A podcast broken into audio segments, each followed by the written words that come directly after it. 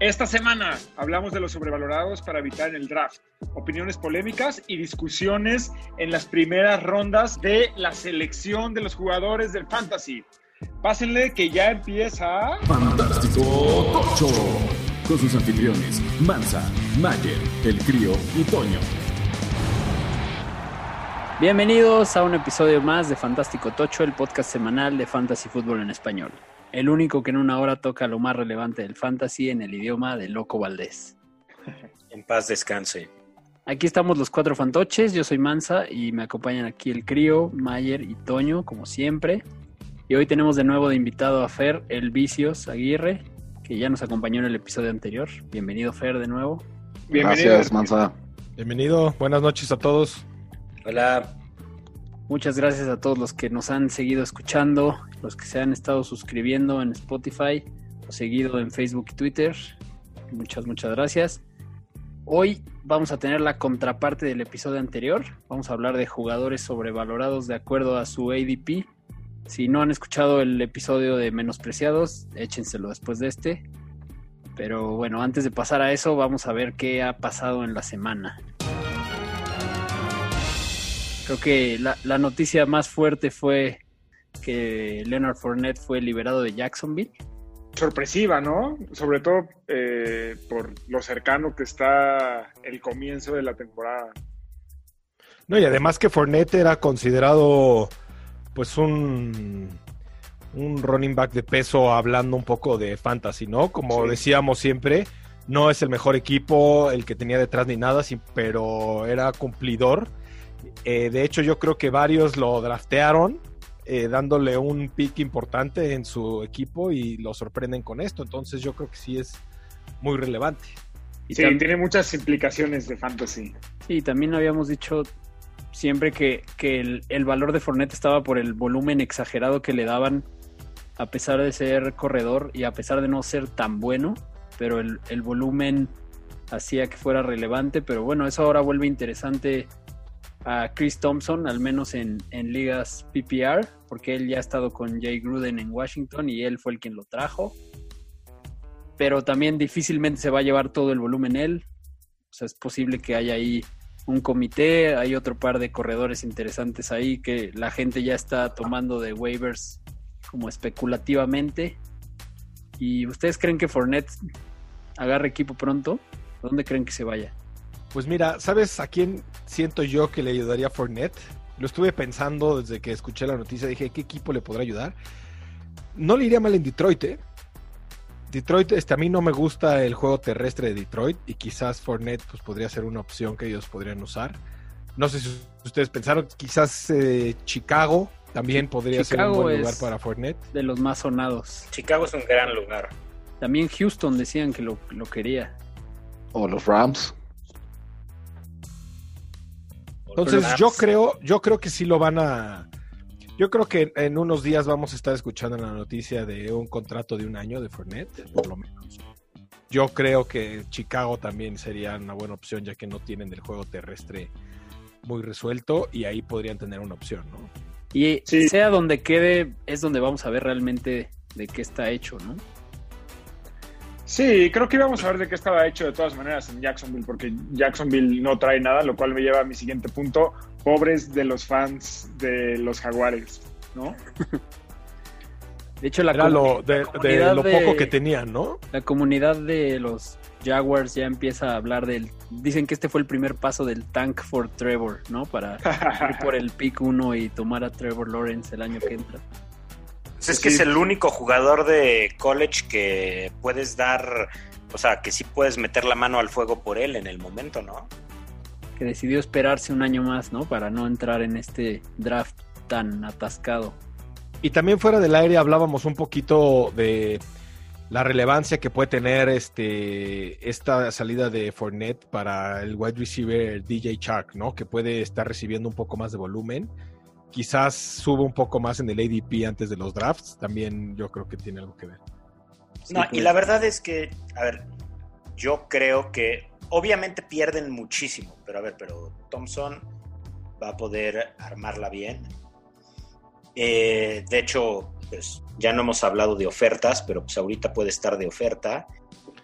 No, y además se va a volumen. Yo creo que va a ser comité ahí. No sabemos bien cómo va a quedar, pero va, va a cambiar todo el juego terrestre de, de Jacksonville.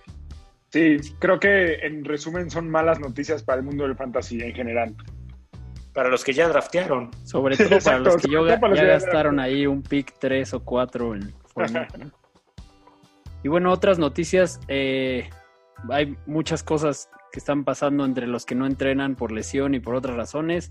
Alvin Camara lleva tres días sin entrenar y se rumora que es porque no ha llegado a acuerdos en- de su contrato. La lana, la lana. También muchas lesiones, algunas menores que no tiene tanto caso hablar porque, porque se espera que se recuperen, pero las más sonadas, bueno, Joe Mixon, que toda la semana pasada tuvo migrañas y no ha entrenado, pero, pero ya vimos que, que, que el domingo sí jugó en, bueno, sí estuvo el, el, digamos, en la orilla de la cancha en el scrimmage que tuvieron y se veía bien. Entonces también se supone que, que- debe estar bien, pero también se rumora que ahí hay un tema de contrato por resolver. Mike Williams de los Chargers tiene una lesión en el hombro de la semana pasada. Ya dijeron que va a estar fuera por un tiempo indefinido. Eso significa más volumen para Keenan Allen y también un poco de oportunidad para los, los receptores ahí en, en el depth chart. Kenyan Drake también ha- ha- no ha entrenado, pero dicen que son razones precautorias, que la, la bota que trae no es grave, se espera que esté listo para la semana 1, pero creo que eso también genera dudas a la hora de los drafts. David, Yo creo que hablando de Kenyan Drake no debería ni siquiera generar duda. ¿eh? Yo, o sea, es un top running back que yo creo que esto es temporal, lo de la bota. También el caso de David Montgomery, que, que se lesionó la pierna entrenando, va a estar fuera de dos a cuatro semanas, así que podemos esperar que la semana 1 Tariq Cohen sea de los corredores importantes. Definitivamente. A waivers. Los Jets son una pachanga absoluta porque por un lado el, el novato Perrin se lesionó el, el tobillo. Eh, en los entrenamientos Bell y Gore se están dividiendo la chamba 60-40. Eh, digamos que Adam Gates está haciendo de las suyas, ¿no? Además, el, el fin de semana pescaron a Kalen Balach de, de- de Miami intercambiándolo por un pick cuando justo acababan de anunciar que lo iban a soltar. Lo intercambiaron y después lo tuvieron que regresar porque no pasó el examen físico, ¿no? Entonces, otra vez es parte de los Dolphins. El, el- el backfield de, de los Jets es, un- es una pachanga. Y que no se diga que aquí lo advertiste tú, Mansa, dijiste que, que Gore iba a ser muy usado, tú lo dijiste en un programa. Adam Gaze, Adam Gaze haciendo. Correctamente, exactamente. Ahí hay, riesgo. Hay riesgo con cualquier es que- jugador de ese equipo. Es que no hay nada más Jets que eso. Sí, Super Jets, Super O Jets. sea, los Jets y lo- los Jets y los Mets son como eh, los hermanitos, ¿no? Un fracaso total. También otra de, total. otra de las graves fue la lesión de Jalen Rager, que pues otra vez poco a poco Wentz se va quedando sin receptores. La maldición de Wentz. La maldición de Wentz y de Sean Jackson, cuyo ADP es 125, puede ser el titular ahora indiscutible con mucho volumen. Ya como que no hay Yo creo que ese. ADP va, va a cambiar en estas. A ver, hoy que vamos a hablar de sobrevalorados, digo, lo meto así porque ninguno de nosotros lo, lo- lo- lo propuso, pero Carson Wentz es sobrevalorado. Pues yo creo que ahora con esta situación, tal vez sí, pero no, o sea, en realidad tampoco es que se esté yendo muy alto, se está yendo ya en los en lo en los corebacks del final, ¿no? no la Y gente- hablando de QBs, yo, yo tampoco creo que sea muy sobrevalorado. No es, Sí. no es Coreback de los 12. primeros en irse. el Coreback 12, 12. o sea, es, es el Pues, o sea, último es un de los coreback uno. titulares. Yo conozco, Bueno, a, yo conozco a alguien que en un draft se fue coreback, coreback porque dijo, es que Carson Wentz estaba en esta ronda y no lo podía dejar ir. Sí, pero creo que eso fue nada más la, óptica del asunto porque seleccionaba dos veces porque era el pick uno, entonces se ven pegados, pero en realidad no estaban tan pegados. Pero es cierto. Bueno, y, y otra última lesión que, que no se ha confirmado qué es, no han dado claridad, es Devante Parker, que tampoco entrenó, entonces hay mucho que estar viendo, especialmente ahora que ya es, digo, todos los drafts que no han sido van a ser esta semana o principios de la siguiente. Y, sí y hay muchísimas lesiones, aunque como dices, no de importancia, pero hubo bastantes esta semana, ¿no? mucho. Tan cerca de que inicie la temporada y hubo bastantes anuncios. Sí, lo cual creo que también nos dice que las primeras semanas de la NFL van a estar igual llenas de lesiones. Sí, va a haber muchos cambios. Yo creo que sí está afectando mucho el que no haya una pretemporada. Sí. Y ojo con Preston Williams eh, de los Dolphins. Sí, si Devante Parker llega a no iniciar, pues es un super pick de últimas rondas. Preston Williams. Y pues sí, también estén pendiente a, nu- a nuestro Twitter, que ahí trataremos de actualizar todo lo que cambie de lo que digamos en estos episodios con estos Eso. temas que van cambiando. Pero bueno, ahora sí vamos con los sobrevalorados. Muy bien, pues igual que la semana pasada, cada fantoche seleccionó a dos jugadores que creemos que su ADP ahora está más arriba de lo que debería, por lo que recomendamos evitar pagar ese precio alto en sus drafts. Fer también trae un sobrevalorado. Se va a poner bueno porque también en algunos casos estaremos de acuerdo y en otros no tanto, pero siempre buscaremos dar las razones de los dos lados para que puedan tomar sus mejores decisiones en sus drafts, que al final eso es a lo que más tienen que hacerle caso, ¿no? A su propio instinto, pero bien informados. Entonces, ahora vamos a empezar en orden contrario a la vez pasada. Empezamos con Fer. ¿Quién nos traes? Gracias, Manza. Bueno, el primer jugador de la lista de, sobrevala- de sobrevaluados es uno que a mí en lo particular me duele mencionar como fanático de los Cowboys. Pero los números no mienten. Amari Cooper, a pesar de ser un excelente receptor en la vida real, no lo es tanto para el fantasy. Ahí les van algunas estadísticas. Cooper estuvo cuatro semanas como receptor 1 en cuestión de puntos de fantasy y en otras cuatro semanas estuvo fuera del top 48. Sí, terminó la temporada como el noveno mejor receptor, pero si le quitas sus dos mejores juegos, su promedio de puntos por juego baja de 11.5 a 8. ¿Por qué se está drafteando a Cooper 42 posiciones adelante que Michael Gallup? 42. Cuando Dak Prescott mandó en promedio 8.1 pases a Gallup contra 7.4 de Cooper. Además, Gallup tuvo en promedio 79 yardas por juego contra 74 de Cooper. Y por si fuera poco, Mike McCarthy ha mencionado y, se ha referido a Michael Gallup como su receptor 1. Y esto es sin meter a la licuadora al novato de primera ronda catalogado como el mejor prospecto en su posición, CD Lamb. Si a esto le sumamos además que Blake Jarwin, que, que ahora tiene un nuevo contrato y, yo espero que va, va a estar mucho más involucrado en la ofensiva, yo la verdad este, buscaré draftear tanto a Dak Prescott como a Michael Gallup y no es porque sea cowboy, sino realmente creo que la van a romper este año.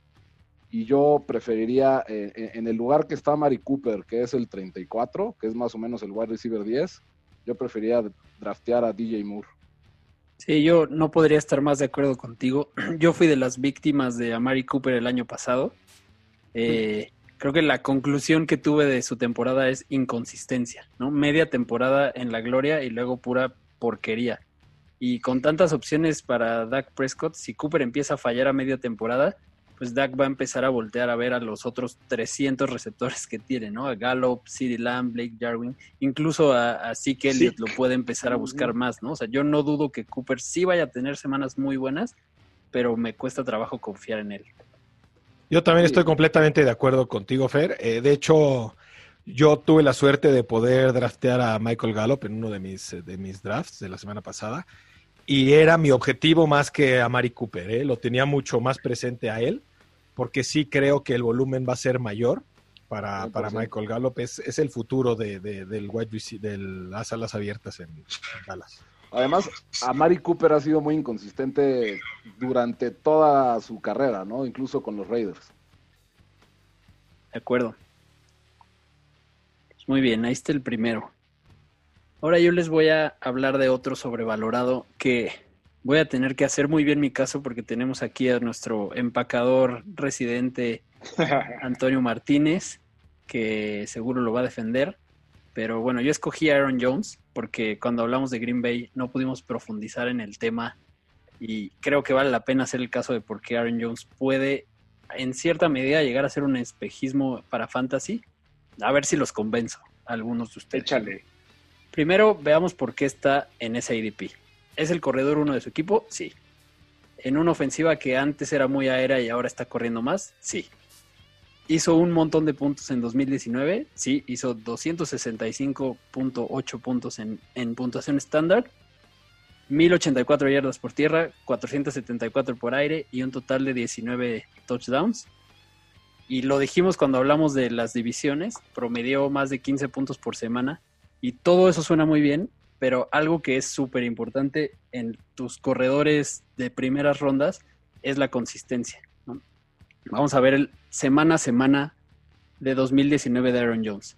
Primera semana hizo 3.9 puntos. Segunda, 21 dices, ah, bueno, ya, ya cuajó. Tercera, 14, luego baja 11 y luego la siguiente te da 42. Y después de que te dio 42, la siguiente semana hizo 4. Después 14, 34 y luego la siguiente 6. Y así, y luego la que sigue 2.9, etcétera, etcétera, ¿no? No me voy a seguir. Hubo semanas que te llevó a la gloria, semanas que te hundió. La semana 12 y 13, que son cuando muchos están peleando esos últimos lugares en playoffs, fueron las que hizo 3.8 y 3.1. Y seguramente hubo quienes después de esas dos semanas lo dejó en la banca cuando hizo 25. Entonces la inconsistencia te puede torturar y, hacerte caer en errores de, en tu equipo de fantasy. Y esto se debe a que hay semanas en que Green Bay corre todo el juego y hay semanas que pasa todo el juego.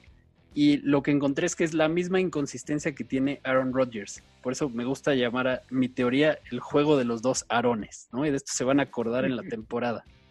Porque la semana que Aaron Jones hizo 42 puntos contra Dallas, Aaron Rodgers hizo 9. La semana que Aaron Rodgers hizo 28 contra los Giants, Aaron Jones hizo 3. La semana que Aaron Jones hizo 26 contra Minnesota, Rodgers hizo 8. Entonces, no olvidemos que Green Bay que tanto necesitaba receptores, usó su segunda selección en el draft para además traer a AJ Dillon, que lo han calificado como un Eddie Lacy, pero más impresionante, de esos rompedores de tacleadas y demás, que poco a poco lo van involucrando más y no duden que le roba algunos touchdowns a Aaron Jones. Entonces, Aaron Jones ha bajado un poco en una semana, bajó del, del corredor 11 al 13 en ADP, el 16.1 total. Y aunque hay quien se lo sigue llevando en su primer pick al final de la, primera ronda y digamos que está en el promedio de la segunda ronda, ¿no? Pero la verdad es que tus corredores de ronda 1 y 2 los quieres para alinearlos cada semana, ¿no? Y no tener que estar adivinando o checando si el matchup es más favorable para corredores, adivinando si Green Bay va a pasar o correr. Y además, si tienes Aaron Jones, pues lo que quieres es no darte el lujo de sentarlo especulativamente, ¿no? Lo quieres meter siempre. Entonces, mi conclusión es mejor no draftearlo, dejar que sea el problema de alguien más y, a esas alturas del ADP te puedes llevar, no sé, a Miles Sanders asumiendo que esté bien, Kenny Drake, Kenny Drake Austin Eckler, que tal vez no hayan tenido semanas explosivas de 42 puntos, pero creo que sí son más consistentes y no te van a dejar tirados con dos o tres puntos, al menos no por el plan de juego que tienen en sus equipos. Entonces, el año pasado estaba en el 26 y creo que ahí sí le veo algo de, de valor, aunque la inconsistencia igual te pueda hundir, pero por donde está ahora yo creo que está sobrevalorado. Oye, en, en ADP, en Fantasy Data, el que sigue después de Aaron Jones es Lamar. ¿Quién crees que corra más? ¿Lamar o Aaron Jones? Pues probablemente sea Aaron Jones, pero no sé si, pero no, no, habrá semanas que corra mucho y semanas que corra poco. Eso es, eso es lo que a mí me preocupa de él. Yo estoy seguro que Aaron Jones va a hacer un montón de puntos al final de la temporada, igual que el año pasado. O sea, entonces, si sumas la parte de QB más la, más la parte de corredor de Lamar, ¿crees que vale más la pena agarrarlo que Aaron Jones? Si estás dispuesto a tomar un coreback tan pronto, sí, pero yo no lo haría. Yo preferiría llevarme a Kenny Drake o a Miles Sanders. Todo el mundo sabe que yo no lo haría, pero. no, creo que los, o sea, creo que los 19 touchdowns son insostenibles, ¿no? O sea, realmente, o sea, es atípico ver que, un corredor haga 19 touchdowns eh, y, repita una temporada después, ¿no? Sí, creo, o sea, justo mis puntos van, van sobre la línea que, dice el crío. Em, eh, lo de la inconsistencia, creo que es un punto bastante sólido de Mansa, pero creo que hay bastantes argumentos como para justamente ilustrar lo que dice el crío, que eh, número uno, Green Bay hizo uno de los peores drafts de la historia de la NFL. Todo el mundo sabía que necesitaban un receptor.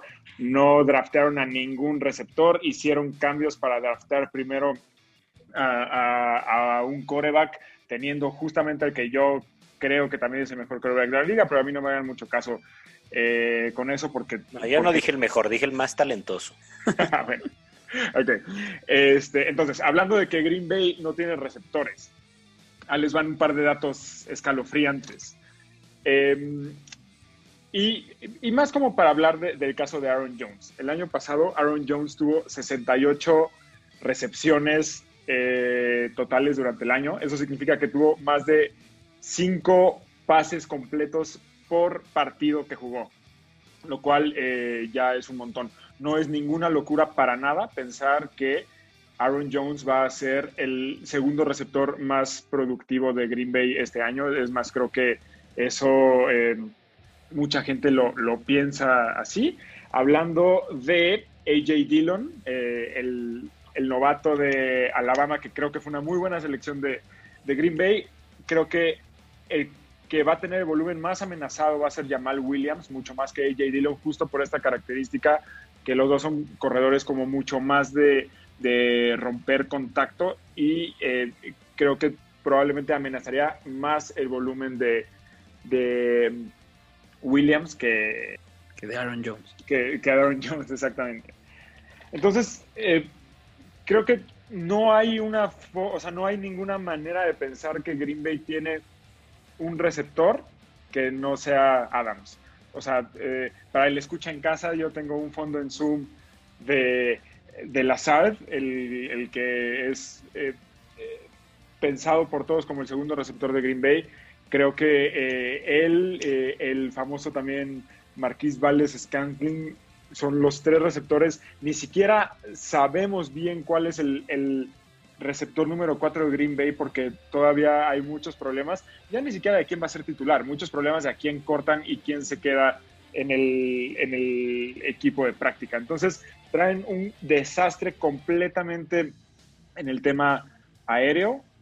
Creo que eh, Aaron Jones tuvo un año espectacular el año pasado. Coincido con Fer que seguramente va a, a, tener una regresión estadística, no va a tener los mismos puntos, pero creo que puede consolidarse mucho más en el tema de, de, no variar tanto semana con semana, tener una estabilidad y, eh, tener un año más sólido incluso en ese, en ese campo que el año pasado. ¿Y mí tú, que... ¿tú crees que eso haga que, o sea, si Aaron Jones tiene un muy buen año, ¿crees que Aaron Rodgers tenga un mal año o que esté parejo? Em, creo que Creo que va a ser un muy buen año para Aaron Jones. Creo que va a ser un año como los últimos dos o tres años de, de Rodgers. O sea, nada espectacular eh, aéreo, pero sí efectivo y creo que, creo que Green Bay va a ganar muchos partidos, no como el año pasado, pero creo que sí va a ganar su división. ¿Qué es lo que a mí me llama la atención de Aaron Jones? Que eh, sí es inconsistente, como bien dijeron y todo eso, sin embargo, a pesar de lo que dijo Fer, ¿no? Que sí, 19 touchdowns es algo que no se va a repetir ni nada. La pregunta aquí sería, ¿por qué tuvo Aaron Jones 19 touchdowns? ¿Me explico? Es un arma indiscutible de zona roja. 16 touchdowns por tierra. Eso hace que, a pesar de que puede ser inconsistente y de que quizás no tienes eh, buenas este, yardas por acarreo, de todas maneras, hablando de ADP, hablando de factor fantasy, el hecho es que cada touchdown te da muchísimos puntos, entonces siendo, hablando exclusivamente, recuerden que no es lo mismo hablar de desempeño en NFL que desempeño fantasy. Correcto. Yo creo que sí, sí, sí promete muchísimo. Yo, por ejemplo, lo pondría por delante de otros que están arriba de él, que ya lo hablaremos más adelante, pero sí creo que tiene buena pil en, en el ADP que está. Yo creo que es justo en donde está y que tiene mucho que ofrecer por ese, por, porque es un arma de touchdown para Green Bay. bueno, y yo creo que eh, muchas veces dejamos de lado al entrenador en jefe. Y la segunda temporada de Matt LeFleur es importante. Ya no es una primera vez que amalgaman este sistema este, de head coach joven y creo que puede llegar a, amalgamarse mejor y creo que tanto Aaron Rodgers como Aaron Jones van a, o sea, sí, Aaron Rodgers va a producir más, Aaron Jones va a producir menos, pero creo que no va a ser la pesadilla del año pasado de lo meteré o no lo meteré.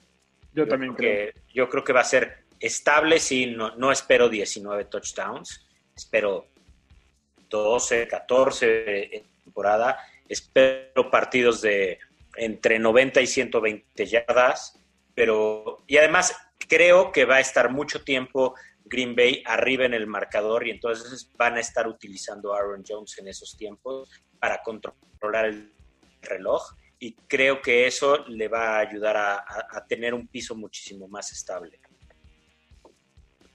Muy bien. Pues ahí están los dos puntos. Vamos con el siguiente. Mayer.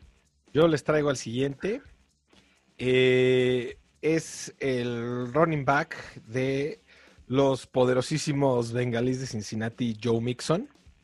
Él está ahorita en el ADP 12 general y 10 de los running backs. Eh, Joe Mixon, a pesar de, de todo, Tuvo ocho touchdowns la, temporada pasada, 1137 yardas por tierra. No es un mal running back. Sin embargo, no me gusta su ADP. porque No me gusta la línea ofensiva de Cincinnati. Creo que es un equipo que todavía está muy mal establecido y eso le va a afectar mucho a Joe Mixon. Por lo que a mí no me gusta la idea de pensar en él en un top 10, que se vaya en primera ronda, creo que no lo vale. Hay running backs que yo preferiría este, antes que él, incluido Aaron Jones, que ya hablamos de él. Yo preferiría, por ejemplo, gente que está abajo de Joe Mixon. Está Miles Sanders, está Kenyan Drake, está Aaron Jones, está Austin Eckler, inclusive James Conner. Quizás eh, lo pongo al nivel de, de, Joe Mixon, a James Conner y a todos los otros que mencioné con anterioridad. Los pongo por arriba de él tienen mucho más. Por ejemplo, el volumen de touchdowns que presentó Aaron Jones, para mí sí es relevante en fantasy. Yo creo que Kenyan Drake va a tener un mucho mejor desempeño esta temporada. Miles Sanders apenas fue su primera temporada la pasada. Yo creo que esta también va a desarrollar muchísimo más fútbol que Joe Mixon. Entonces, creo que es hay mucho mayor prioridad a esos cuatro o cinco running backs que están debajo de él. No quiere decir que es un mal running back, no me malinterpreten, pero para mí Joe Mixon es un pick de segunda ronda y no de primera. Sí, creo que el argumento más fuerte, por lo menos en mi libro contra Joe Mixon, es donde juega. Eh, Cincinnati va a estar abajo en el marcador muchas veces esta temporada. Es cierto, los puntos basura eh, castigan más a un coreback, pero definitivamente los, los corredores también eh, sufren de esto, entonces van a estar eh, muy, muchas veces abajo en el marcador, por lo cual van a tener que ir mucho más al aire que correr y creo que con ese solo argumento ya le estamos tumbando como 35% del volumen potencial de lo que todo el mundo cree que va a ser Mixon. Pues yo la, yo la verdad aquí voy a llevar la contraria.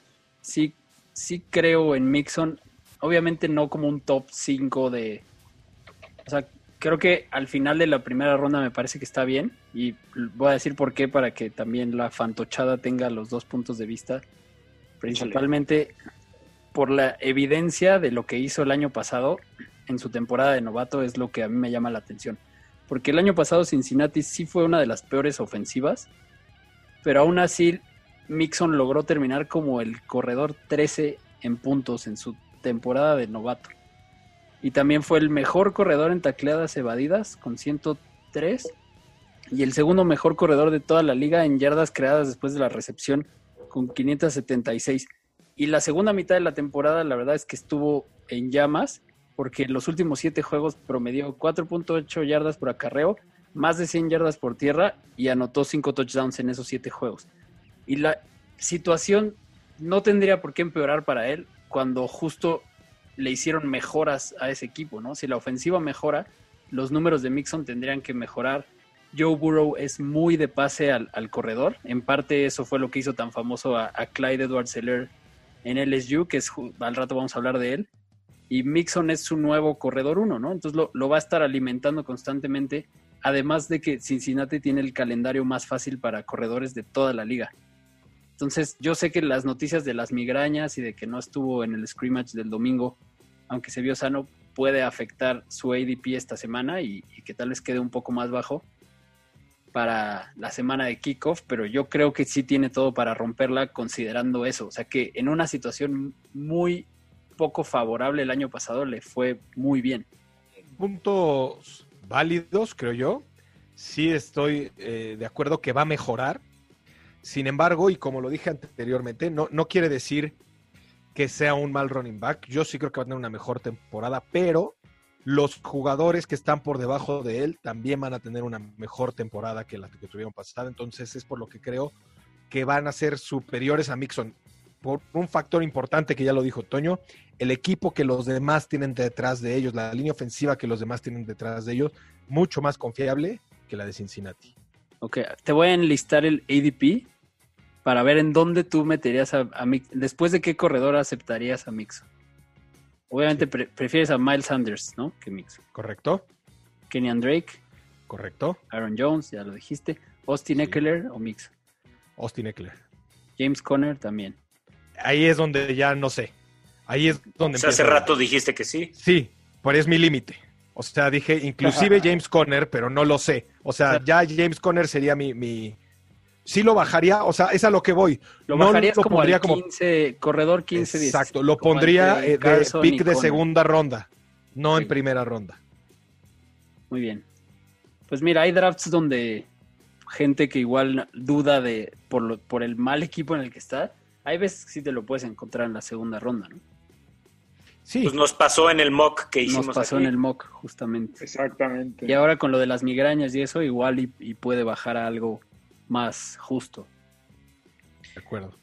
A ver, yo creo que tiene un valor adecuado como un primer pick, pero si está en la serpiente, o sea, si estás en el pick 10, 11, 12, La culebra. ay, la culebra, yo a lo mejor me iría justamente mejor por, inclusive por Tyreek y jugármela para que me toque de regreso. Como le hicimos en el mock, nos salió bien. Eh, Sí, nos salió perfecto, pero No, llevar, no llevarte el peso de decir, O sea, "Mixon, al- tengo un bengalí en mi primera ronda. a lo que voy es que si, si lo pierdes, no pasa nada. O sea, si, si, si no te queda, no pasa nada. Pero eso no lo hace un buen pick. Digo, bien. a ver, nada más, algún este, la gran mayoría de los jugadores que pasan a playoff en el fantasy es porque tienen a jugadores que están en equipos ganadores. O sea, cuando estás con Mixon y con Miles Sanders, puede ser que te vas mejor por Mar- Miles Sanders porque estén en un equipo ganador. Muy bien. Yo digo que Joe Mixon queda en el top 10 de corredores. ¿Quién le mete salsa? Yo le meto salsa. Venga. También le entro a la salsa, ¿eh? Salsa triple. Venga.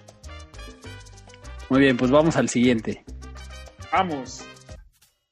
Yo Crío. les traigo, yo les traigo a ustedes, ay, hasta siento mal de decirlo, ¿no? Porque, porque me cae bien. A el señor Todd Gurley. Todd Gurley está cambiando de equipo en su contrato de novato y está y es parte ahora de la ofensiva de los halcones de Atlanta. Se está yendo más o menos en el pick número 33. Esto quiere decir que es una tercera ronda tardía, o sea, es una tercera ronda en una liga de 12. Y, a ver, él está en su... va a empezar su sexta campaña. Después de su campaña de 2017, donde tuvo 1.305 yardas y 13 touchdowns, y 78, 788 yardas por recepción. Las yardas por recepción han ido hacia abajo constantemente a 580 y a 207. Sus yardas por acarreo han ido de 1305 a 1251 a 857. Y eso sí, ha tenido aproximadamente entre, bueno, siempre ha pasado la línea de los 10 touchdowns, pero ahorita está en una ofensiva bastante pues jugosa en donde le tienen que pasar el balón.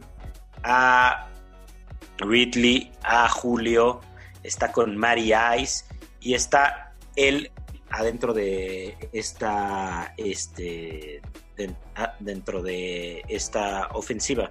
Si es el running, eh, es el running back número uno, pero también tiene atrás este, a Ito Smith.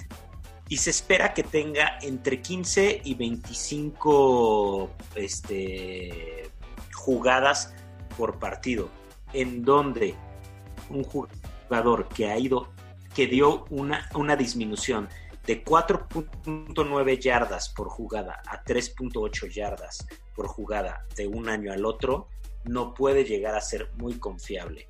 Además de que estaba en un equipo bastante respetable donde se repartía mucho el balón, como es los Rams, y ahora en Atlanta, donde también se reparte bastante el, balón.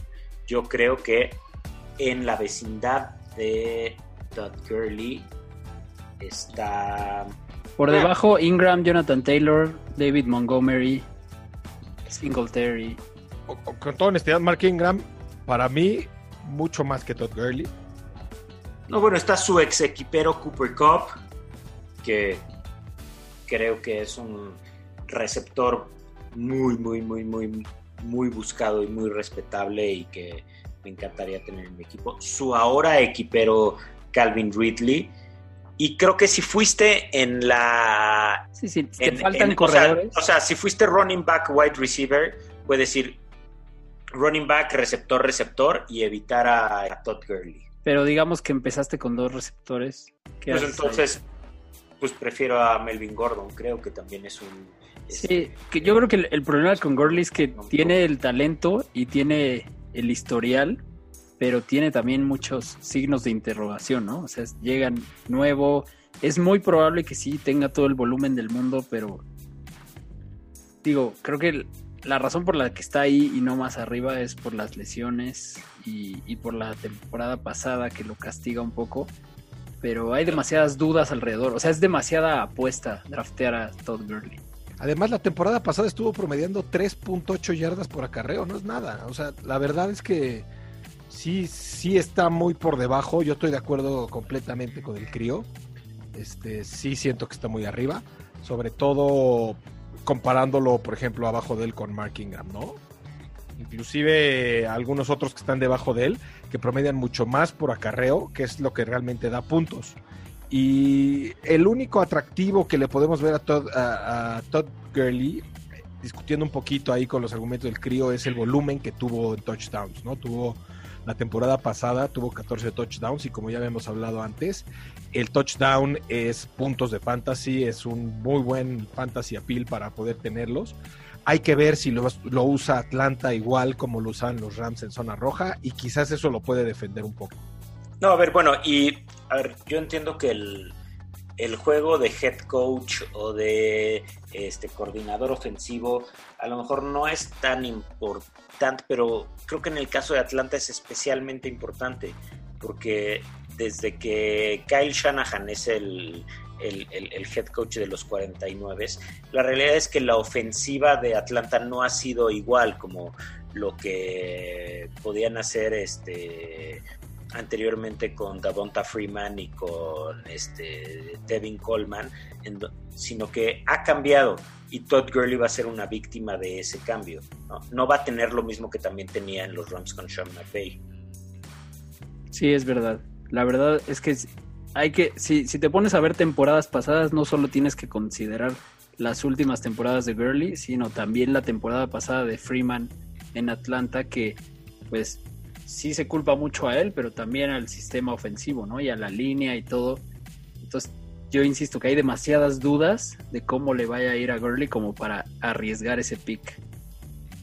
De acuerdo. Bueno, a ver, y la semana pasada metimos a Ingram en la en, en, en- en los que son una oferta y, y está ahí juntito. Entonces, pues yo me iría mejor por la oferta. Por supuesto, esto lo comprueba.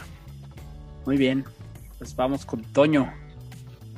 Muy bien, estoy muy emocionado de, hablar de mi próximo sobrevalorado por varias razones, entre ellas que es uno de las caras más reconocidas de la NFL, es de esos jugadores de fútbol americano que la gente que no sabe nada de fútbol americano sabe quién es, sigue activo. Y número dos, es uno de los muy poquitos jugadores de la NFL que son más grandes que nosotros. Entonces, por eso me, me gusta hablar de él. Estoy hablando, yo creo que ya un par de fantoches lo, lo adivinaron, de Tom Brady, coreback de los Bucaneros de Tampa Bay. Nuevo coreback de los Bucaneros de Tampa Bay. Trampa Bay, por favor. El amante. de Trampa Bay, exactamente.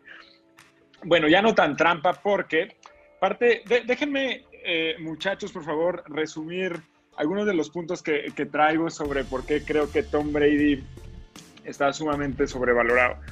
Tom Brady este año es, eh, según el ADP, es coreback número 11. En algún momento estuvo en el top 10 de corebacks. ADP global eh, 91 en puntuación estándar. Entonces, déjenme nada más decirles un par de eh, datos de Tom Brady. Para quien no esté al tanto, Tom Brady el 3 de agosto cumplió 43 años de edad. 43 años de edad. dejen, dejen que eso se asiente en sus cabezas, ¿ok? Tom Brady nunca, bueno, a, a- a excepción de un par de Eso, eh, pero ¿Eso es más joven o más viejo que el Conejo Pérez? creo que contemporáneos. No, creo que el Conejo Pérez es más viejo, pero no sé. Este, ahí les van un par de, un par de datos. Bueno, empezamos por los datos del ADP. Para los Bucaneros de Tampa Bay este año, tenemos dos receptores que están en el top 10 del ADP. ¿no? Estamos hablando de Chris Goodwin, estamos hablando de Mike Evans y tenemos un viejo conocido en, eh, en la posición de ala cerrada para los Bucaneros de Tampa Bay, Gronk, eh, después de un año de no hacer nada, después de un año de estar retirado, es mágicamente el tight end número 6 del ADP. Entonces, lo que esto nos dice es que en, en la mente desquiciada de, de el colectivo fan- fantochero mundial, Tom To- Brady. va Todos a son nuestros fans. Exactamente, exact- que todos son nuestros fans. Tom Brady va a terminar el año con dos receptores adentro del top 10 y un ala cerrada número 6. Déjenme decirles nada más que Tom Brady, desde que es el coreback titular de Nueva Inglaterra, desde, que es coreback titular en la NFL, no ha tenido un, un receptor en el top 10 eh, hablando de, de touchdowns desde 2012. No ha tenido dos receptores en el top 10 nunca. Y más, eh, un poquito más de, más de datos ahí. Ya no tiene, ya no digan a Bill Belichick, que obviamente fue eh, el head coach de Nueva Inglaterra eh, por todo el tiempo que estuvo Tom Brady ahí. Creo que la ausencia más importante para Brady es Josh McDaniels, el coordinador ofensivo de Nueva Inglaterra, eh, anteriormente coach de corebacks en Nueva Inglaterra.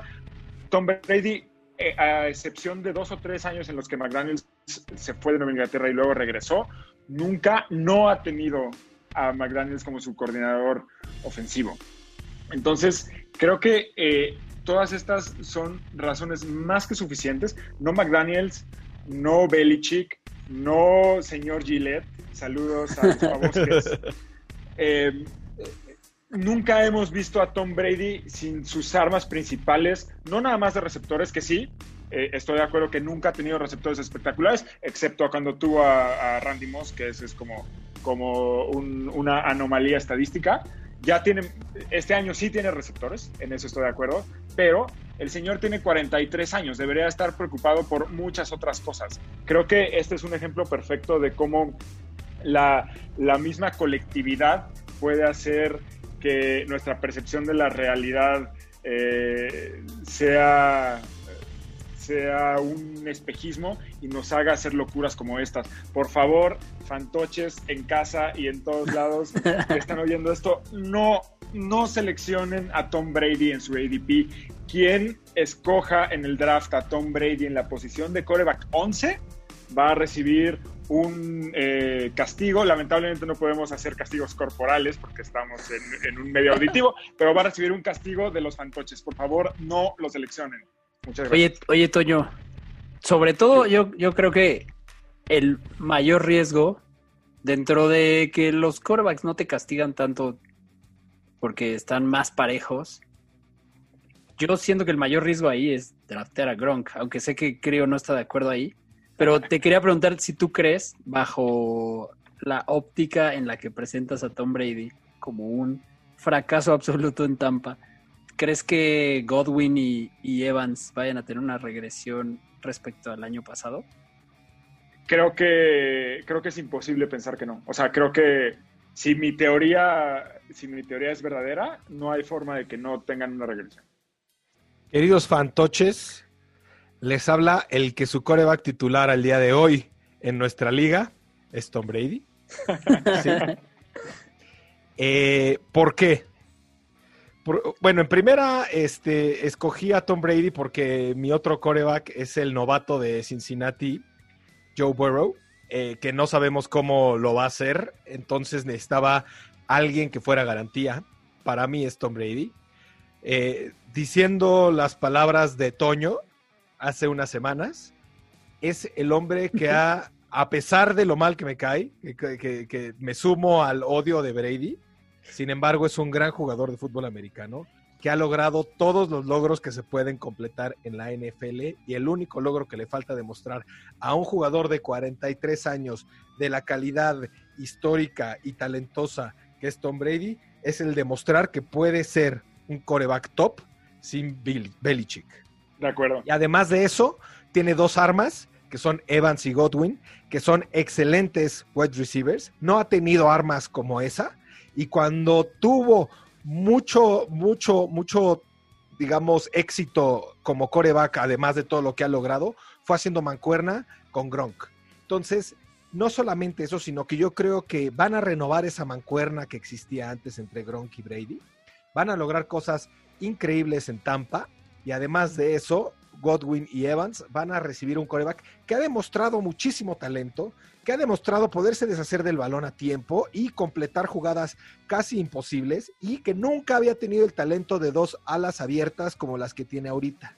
A diferencia de Toño, yo creo que Brady se va a despedir y se va a despedir en grande. Y se va a despedir con una temporada enorme. Fantoches, tampoco soy fan de, de, si no quieren poner a Brady en su equipo, no lo pongan, tampoco va a ser este gran diferencia, por lo menos en las primeras semanas. Nos vemos cuando lo quieran agarrar en waivers. Ah, yo, lo, yo lo que creo es que yo tampoco creo que vaya a fracasar, tampoco creo que vaya a ser una locura en fantasy, pero quien yo creo que le va a ir muy bien con Brady es a Godwin. Yo creo que, que sí, la diferencia y algo que hay que decir es que sí, Godwin y Evans, agregando a Gronk y a OJ Howard, son el mejor grupo de receptores que ha tenido Brady colectivamente en su vida. Y creo que por la posición que juega Godwin en el slot, es a quien mejor le va a ir, porque es una posición que favorece mucho Brady, que creo que le va a quitar algo de volumen a los alas cerradas también. Y a quien yo buscaría de ese equipo es a Godwin principalmente. Creo que a él le va a ir muy bien a pesar de todo lo que pueda pasar con Brady. ¿Qué posición, Toño, le das de QB a Brady? Ahorita, como les decía, está en el coreback 11. Honestamente, híjole, yo lo pondría más cercano al 18-19 por el grupo de Cam Newton, Tannehill, Kirk Cousins. Ahí, ahí lo tendría. Tom Brady no es un coreback 11 este año, ni, o sea, Lo que yo quiero saber es cuál es la sustancia psicotrópica o estupe- estupefaciente que estuvieron todos consumiendo para creer que Tom Brady es el coreback 11. Estamos todos locos, no hay Sí, forma. creo, que sí, influye mucho la fama en su ADP. ¿eh? Sí, Yo sí. he visto, he visto mock drafts en donde Brady se va en el pick 1. O sea, Odio, odio a Tom Brady, pero ponle salsa a que acaba en el top 12. Sí, sin duda. Sin, Sin, duda, duda. me agrego la, fa- salsa. a la salsa doble. pónganle salsa. No, bueno, los Las Mayer, dos fosas. los Mayer contra los demás, ¿no? Venga, O sea, yo también, Va. yo sí creo que, a ver, yo les voy a decir que creo. Uno, defendiendo a Toño. Si vas a agarrar a Tom Brady, lo vas a agarrar en la octava ronda. Por favor, no agarres a un coreback como Tom Brady, que seguramente vas a entrar al juego de streaming en la octava ronda. Pero si se llama Matthew Stafford o se llama Matt Ryan o se llama Josh Allen, no lo agarres en la octava ronda. Mejor agarra a Cam Newton en la décima ronda o onceava ronda y ten un mejor roster, un roster, bueno, no mejor, pero a lo mejor más profundo, o sea, donde tengas mejores bancas. de acuerdo. Eso es lo primero. Tom Brady fue mi pick 20, ¿eh? Sí, porque este era un draft de Dynasty, José Ignacio. O sea, en Dynasty, claro que no vas a agarrar al viejito de 43 años. O sea, tengo de acuerdo, 38. de acuerdo, de acuerdo. A ver, pero después, si ya vas, ya agarraste a Brady, pues bien, juégalo y juégalo eh, con honra. En primera, va a estar en una ofensiva de Bruce Arians, que es una ofensiva aérea. Va a tener a dos receptores top 10 y va a tener a su mejor amigo de la historia que se llama Su comparsa. Rob, Rob Gronkowski. Eh, va a tener muchos touchdowns y de entrada es un jugador que protege mucho el balón.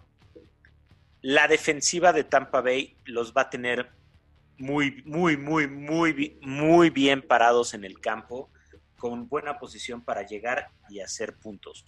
Entonces, la realidad es que creo que si ya lo agarraste, juégalo con confianza, pero, o sea, no agarres a un coreback en la ronda 8. O sea, Sí. O sea, por lo general es una buena idea no agarrar jugadores de más de 40 años en nada. Y, y- y creo que esa regla debería de continuar para Tom Brady también, pero bueno. Muy bien. Vamos al siguiente que todavía nos falta la mitad. Vamos con Fer. Bueno, el siguiente jugador que les traigo es AJ Green. Si bien el, el ADP de AJ Green no es tan alto como en años anteriores, en los que llegó siete veces seguidas al Pro Bowl, considero que el riesgo de tomarlo como un posible wide receiver 2 o flex es demasiado alto. Y hay tres cosas que me preocupan. Uno, el coreback novato Borrow, que, tienden siempre los corebacks eh, novatos tienden a inclinarse más hacia el ala cerrada o hacia sus corredores como un pivote de escape. Y pues esto en su temporada de adaptación a la NFL. Dos, la edad y el estado físico de AJ Green. Lleva más de un año y medio sin jugar. Para mí es una incógnita total. Y tres, ha habido muy buenos comentarios durante el training camp de Oden Tate, incluso siendo referido por reporteros como el jugador más valioso del training camp a la ofensiva. Ha, ha estado tocado estos días y no ha practicado mucho, lo que puede empujar a que no sea tan utilizado al principio de la temporada. Y yo por eso recomiendo que lo eviten a toda costa y mejor draften a Michael Gallup, que está más o menos por su ADP. Sí, creo que el problema con AJ Green es que es apostarle al pasado lejano y al, al upside que te puede dar eso. Pero pues sí, es coreback novato, variables, eh, no- también receptor novato, T. Higgins, Oden Tate, Tyler Boyd. O sea, sí es muy arriesgado. Yo estoy completamente de acuerdo con Fer también. Sí es un receptor de riesgo y efectivamente, si estás en el volumen de Michael Gallup o de otro, por supuesto te los llevas antes que AJ Green, que no sabes qué es lo que va a pasar con él y Joe Burrow, además, ¿no? Totalmente de acuerdo. Es, es mucho riesgo para creer en un jugador que hace mucho no vemos. De acuerdo.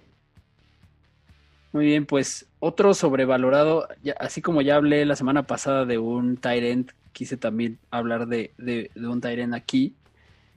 Este es el caso de Hunter Henry, que está como el Tyrant 8, ADP 84, que justo es cuando ya se fueron los, los flashy que todo el mundo quiere y todavía el que se le fueron, pues muchas veces lo ves que caen en la tentación de llevarse en la ronda 6 o 7 a Hunter Henry. ¿no? La verdad es que sí es un, en su ADP se está queriendo codear con los Evan Ingram, eh, Waller, Gronkowski que también está ahí, pero la verdad es que es un pick de ronda 7 que no vale la pena gastarlo en una ala cerrada que tiene demasiada incertidumbre.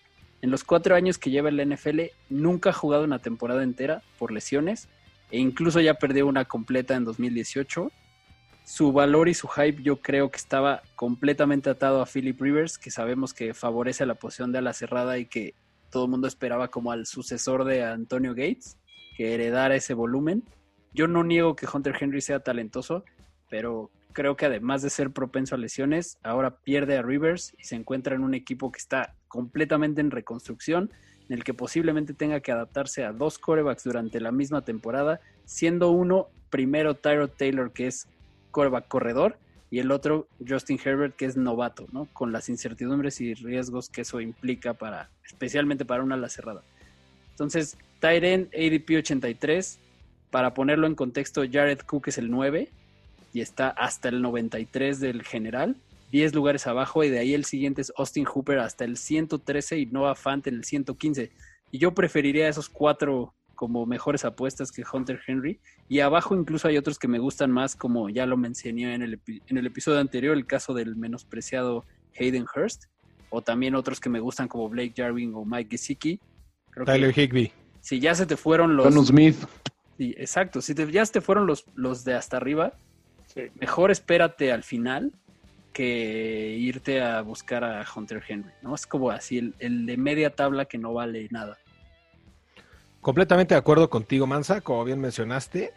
Eh, por debajo de él, Jared Cook, Austin Hooper, Noah Fant, Tyler Higbee y Hayden Hurst. Cualquiera de ellos lo escogería y me daría mucho más confianza antes que Hunter Henry, por lo mismo que tú dices. Es muy inconsistente. No sabemos, y además, como bien dijiste, el coreback que tenía antes le daba mucho más trabajo. No sabemos cómo le ir ahora. Sí, creo que eh, lo, eh, Mansa lo puso perfectamente eh, cuando dijo que si no te puedes llevar a los alas cerradas de élite, el grupo que está abajo, donde, donde justamente está Hunter Henry, no, no, no justifica que lo tomes en esa posición. Sin duda puedes tomar a alguien bastante mejor, bastante más sólido en un mejor equipo que tiene un ADP más bajo. Entonces coincido completamente con Mansay. Muy bien, pues vamos al siguiente de una vez. Mayer. El, el siguiente, me duele el corazón decirlo, me duele profundamente, pero es el running back titular de mis adorados y amados Bills. Running back titular, lo digo entre comillas, Devin Singletary. Devin Singletary eh, es el novato de Buffalo, que ya no es novato, ya va a ser su segunda temporada tuvo sete- 775 yardas y promedió 5 yardas por acarreo, pero únicamente tuvo 4 touchdowns la temporada pasada. ¿Qué es lo que me preocupa de Devin Singletary? Además de eso, hemos estado viendo las últimas noticias. Está soltando mucho el balón en las prácticas y además tiene la sombra del novato Zach Moss, que está ganando terreno en los Bills. Así como Singletary tuvo una oportunidad la temporada pasada y los Bills le dieron la oportunidad de poder correr el balón y poder demostrar, yo creo que a Zach Moss se la van a dar esta temporada también. Tristemente es muy probable que compartan el backfield y quizás le empiecen a entregar a Zach Moss un poco más de zona roja. ¿Por qué? Porque Devin Singletary demostró no poder cumplir en las yardas cercanas a touchdown. Josh Allen tenía que anotar, o tenían que ver la forma de mandar un pase porque Devin Singletary únicamente se colgó cuatro touchdowns. Vamos a ver, tenemos que ver el desarrollo de Zach Moss. Quizás Zach Moss sea la solución que los Bills están esperando para esas corridas en zona roja y dejar de arriesgar tanto a Josh Allen que se va con todo por los golpes y todos sabemos que es el coreback más talentoso de la liga y tenemos que cuidarlo muy bien. y también hablando de nuestro pastor, es nuestro pastor. De nuestro pastor Josh Allen también es, es un hecho que, hablamos que el valor de Josh Allen está en los touchdowns por tierra, ¿no? Y eh, ahí es donde se estima que, tenga un buen año. Y eso es quitarle touchdowns por tierra a Singletary, ¿no? Entonces va a estar compitiendo por touchdowns con él también. Entonces yo también creo que tal vez Singletary empiece decente, va a ir perdiendo volumen por Zach Moss y yo sí hay como siete u ocho corredores que prefiero que están abajo en el ADP de Singletary, ¿no? Como, K-Makers, Karim Hunt, Raheem Mostert, Ronald Jones, J.K. Dobbins, o sea, son, digo... Todos esos, exactamente. Raheem Mostert, por ejemplo, compara los cuatro touchdowns que tuvo la temporada pasada Devin Singletary contra 10 touchdowns que tuvo Raheem Mostert. Eso demuestra calidad en zona roja, misma que Devin Singletary no tiene. Mucho, mucho, o sea, mucho más preferible tener a alguien que por lo menos te va a hacer los touchdowns. El promedio por acarreo de Raheem Mostert es 5.6 yardas por acarreo, poquito mayor al de, al de Devin Singletary. Entonces, realmente se están dejando guiar ahí en el ADP un poco más por el volumen que se espera que tenga, que, que realmente no va a ser tanto porque va a compartir el tiempo con Zach Moss. A ver, pero, a ver, David Montgomery está fuera.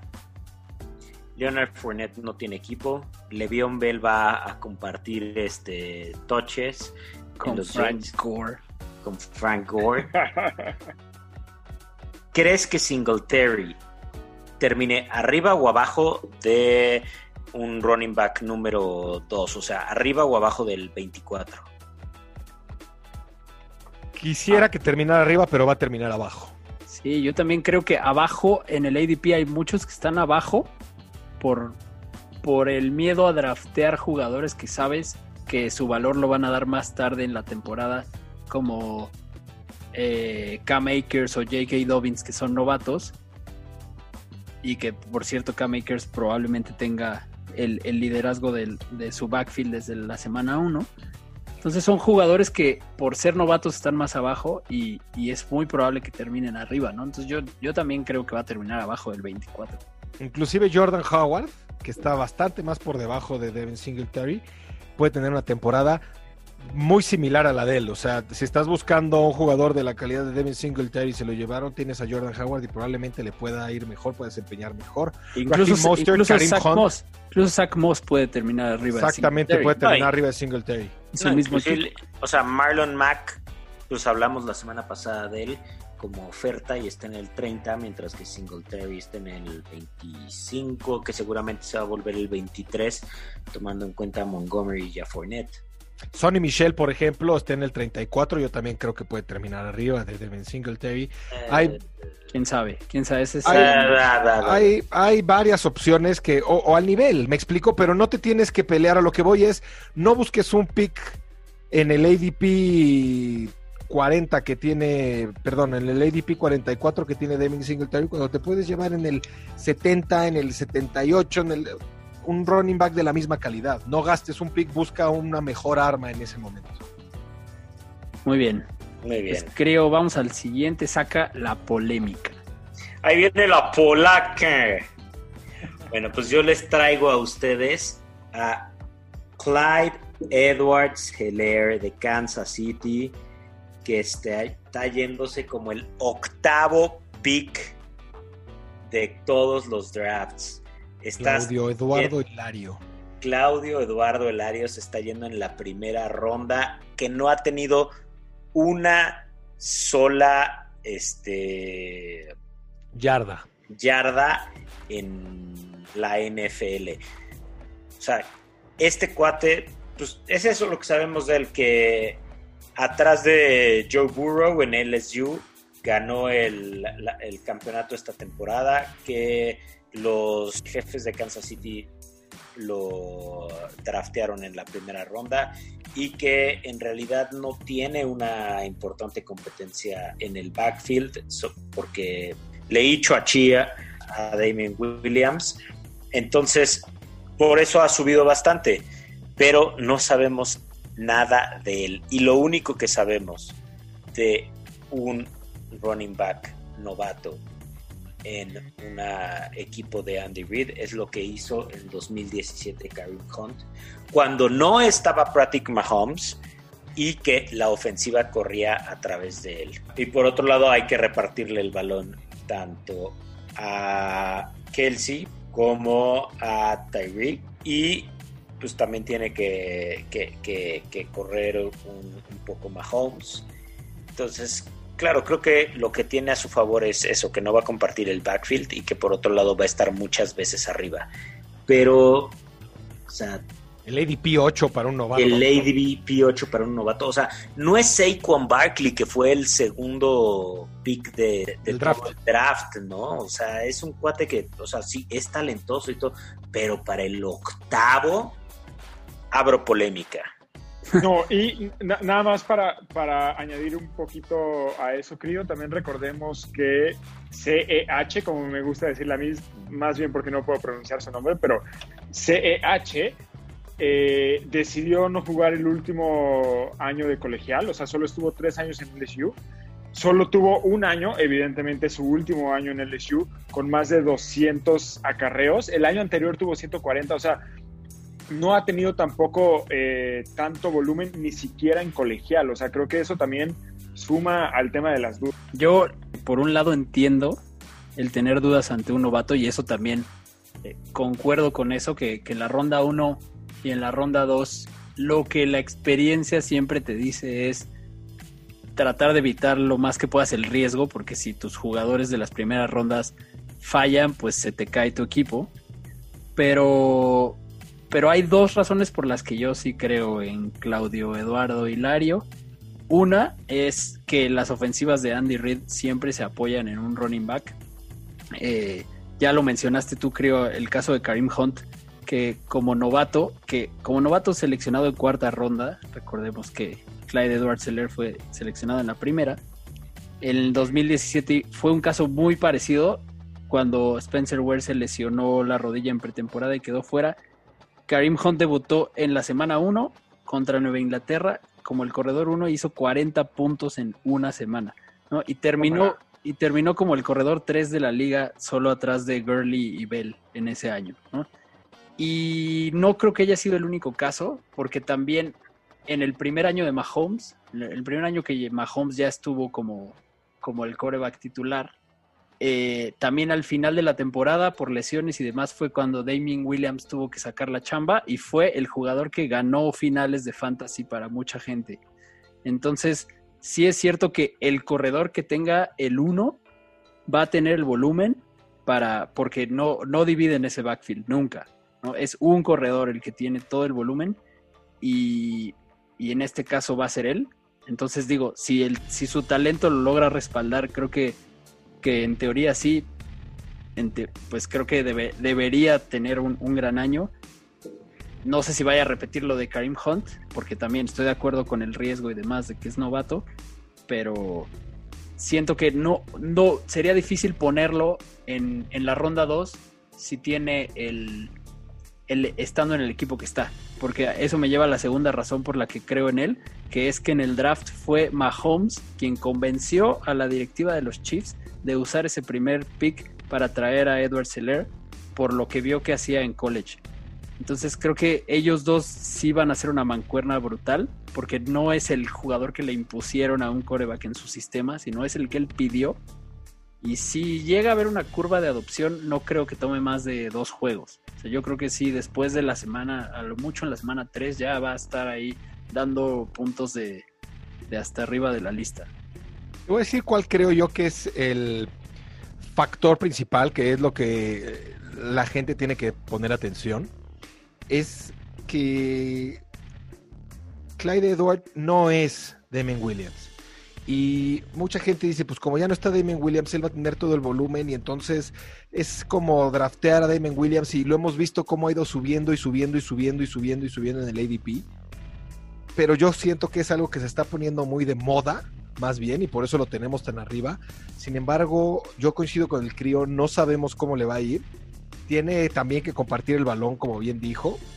Y además, eh, es una interrogante. No quiere decir que no sea talentoso, no quiere decir que no le vaya a ir bien, pero yo no sé si realmente sea eh, un top 8, ¿me explico? Estás poniéndolo a competir con corredores que sabemos que tienen la, la calidad. Este, tienes a Nick Chubb, tienes a, Miles Sanders, tienes a, a, Kenny Drake, tienes al mismo Joe Mixon, tienes a Aaron Jones, o sea, gente que por lo menos sabes que te va a cumplir. Y Clyde Edward Delaire, no sabemos cómo nos va a ir esta temporada con él y no es Damien Williams. No sabemos si va a cumplir igual y se, se va a desempeñar igual. Pero yo siento que Damien Williams era un backup que, que tampoco, o sea, no es, yo siento que es mejor que Damien Williams, porque Damien Williams se quedó con esa chamba porque era el que quedaba. Si, si Karim Hunt no hubiera tenido violencia doméstica, Damien Williams nunca lo hubiéramos conocido. De acuerdo. Eh, o sea, en realidad creo que por algo trajeron en su primer pick a un corredor.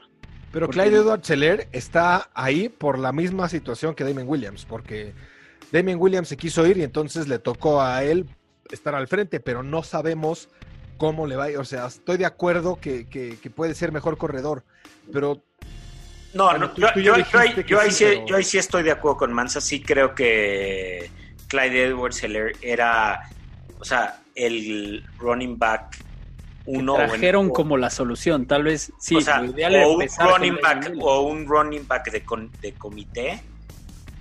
Y pero a ver, si tuviera no una opción, es, pero creo que no está preparado para ser un octavo pick de la, o sea, de todo el fantasy. Les hago la pregunta a, a ver aquí a, a, los cuatro fantoches y a nuestro invitado. Nick Chop o Clyde edwards no, Nick Chubb, definitivamente. Clyde edwards Yo también me voy por Nick. Yo me voy por Clyde. Yo, yo también, también. Yo también. Sé Como que es siempre, lo, los Mayer en equipo, pero eh, es arriesgado. Yo siento que es arriesgado. Puede ser que desde la semana 1 nos cae en la boca a todos y digamos, wow. Pero creo que si a Toño le hubieras dicho cualquier otro, se hubiera ido por el otro, porque él odia a Nick Chubb. Miles Sanders, Miles Sanders o Clyde Edwards Seller, Toño. Miles Sanders. Miles Sanders. no, a ver, Fer, hace una semana dijiste que eh, en el fantasy el juego es volumen y oportunidad. ¿Cómo evalúas el volumen y la oportunidad de Clyde Edwards Seller? Pues concuerdo con Mansa que Andy Reid siempre tiende a usar un running back este eh, pues mayoritario, ¿no? O sea, no, no, no, suele compartir el backfield y eso juega a favor de Clyde. Ese sí es punto a favor. La Para la primera ronda, o sea, en un ADP 8, en un novato.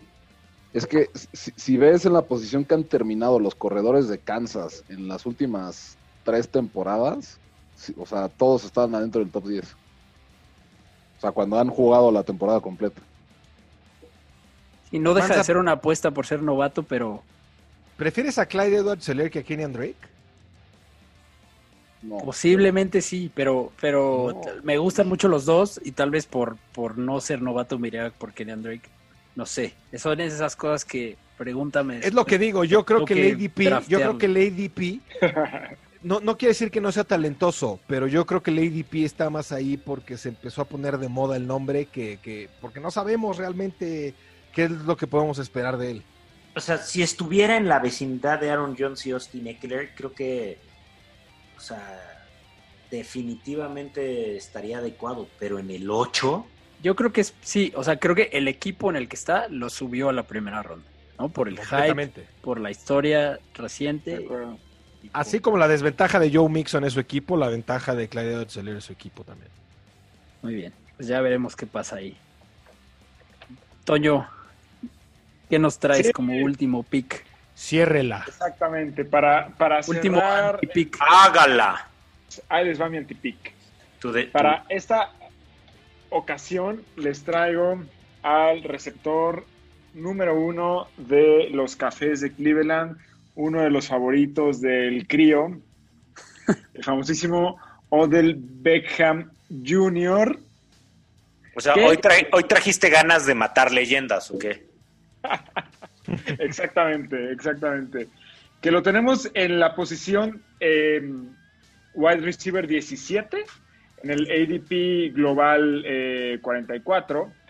Y para empezar a construir mi caso de, de OBJ, no, evidentemente los fantocheros no lo van a poder ver, ¿no? Porque es un medio auditivo, pero les quiero enseñar una bonita, no se ve, pero hasta hice una gráfica con mis investigaciones sobre eh, los puntos de fantasy por año que ha dado OBJ. Creo que eh, es un, o sea, es una cosa que googleas en dos minutos, pero les voy a ahorrar el Google y les voy a contar cómo se ve.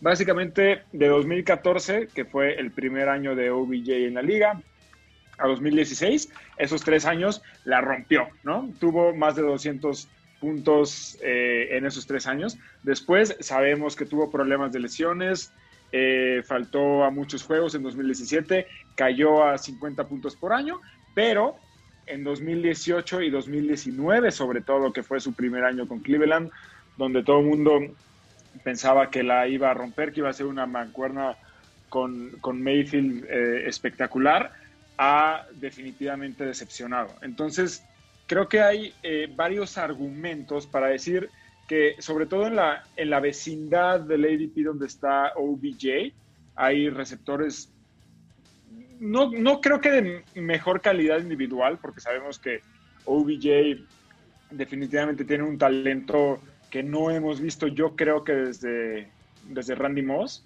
Eh, segunda vez que mencionamos a Randy Moss este, este episodio, pero que tiene, eh, que hay receptores que sí tienen un coreback eh, en su equipo, ¿no? Tipo T.Y. Hilton, que, que tiene a Rivers, que no es el mejor coreback del mundo, pero definitivamente es mucho mejor que Baker Mayfield.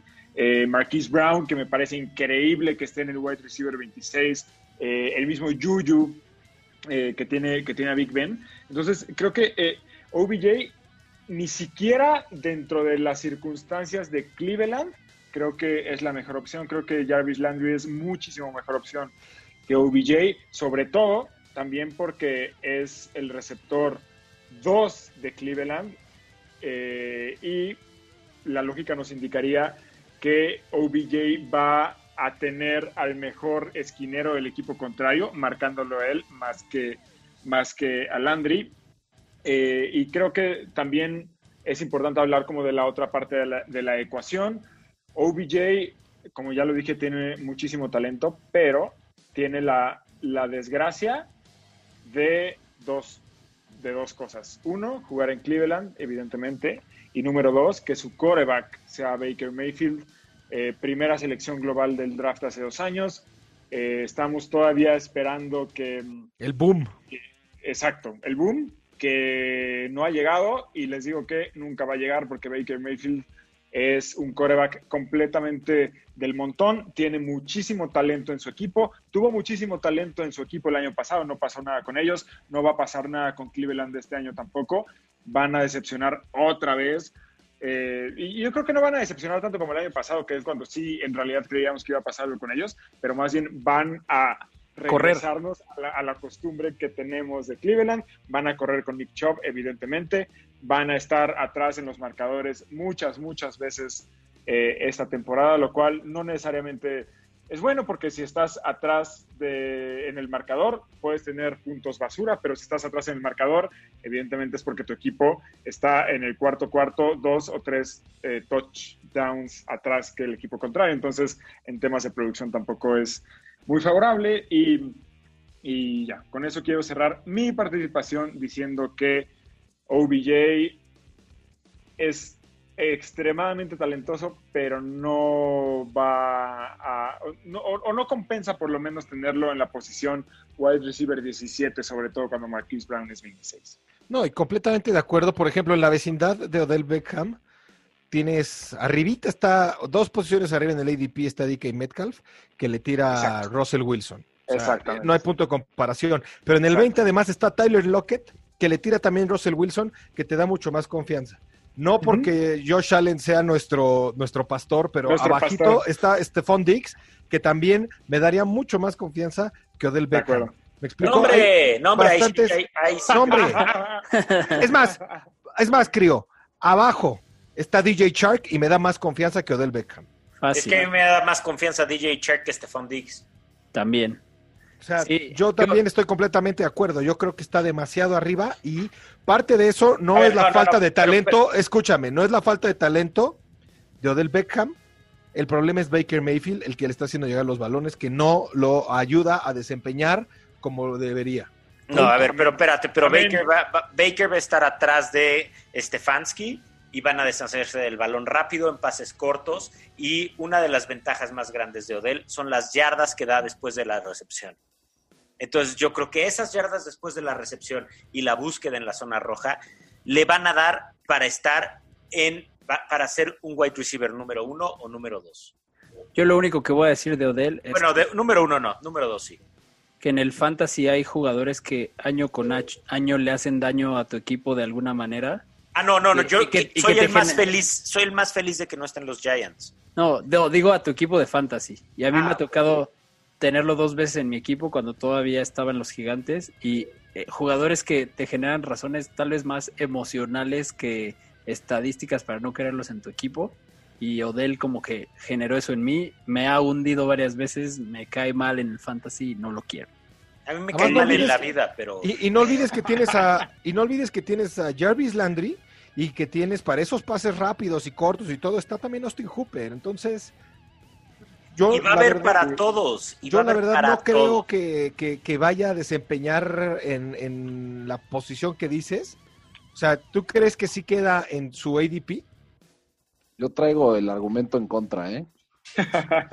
sí, antes de pasar a Fer, y seguramente trae muy buenos argumentos en contra, los quiero dejar con una última estadística de OBJ para que tengan pesadillas esta noche. Eh, Odell Beckham Jr.